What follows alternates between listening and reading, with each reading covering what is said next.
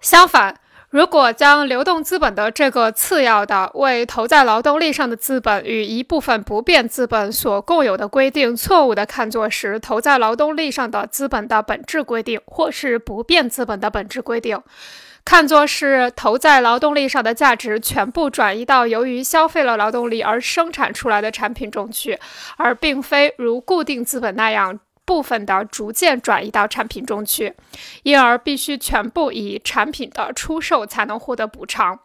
那么，投在工资上的资本在物质上也就必然不会由发挥作用的劳动力构成，而是由工人用工资购买的各种物质要素构成，也就是由进入工人消费的社会商品资本构成，即由生活资料构成。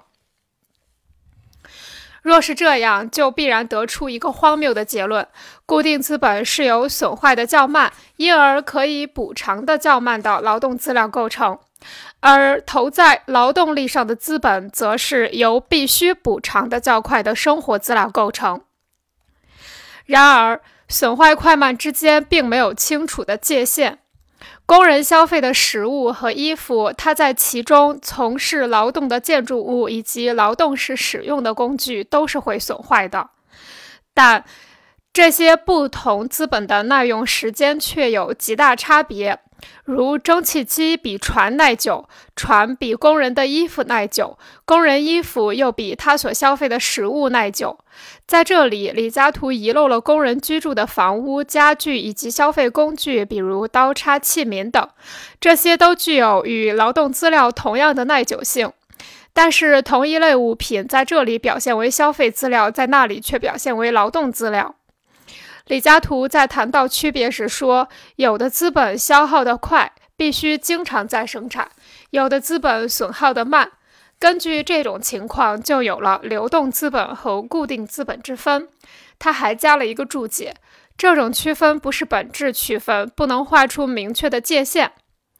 如此一来，我们又幸运地回到了重能学派那里，在他们看来。年预付和原预付的区别就是消费时间上的区别，因而也就是所使用资本的再生产时间上的区别。不同的是，在他们那里成为社会生产上的重要现象，并且在经济表中与流通过程相联系的事情，在李嘉图这儿却成了一种主观上的区别，如他自己所言，成了一种多余的区别。既然投在劳动力上的资本与投在劳动资料上的资本的区别只在于它的再生产时间和流通时间，既然前一部分由生活资料构成，后一部分由劳动资料构成，那么前者区别于后者的就只是损坏的快，而且前者本身在损坏快慢上也是不同的。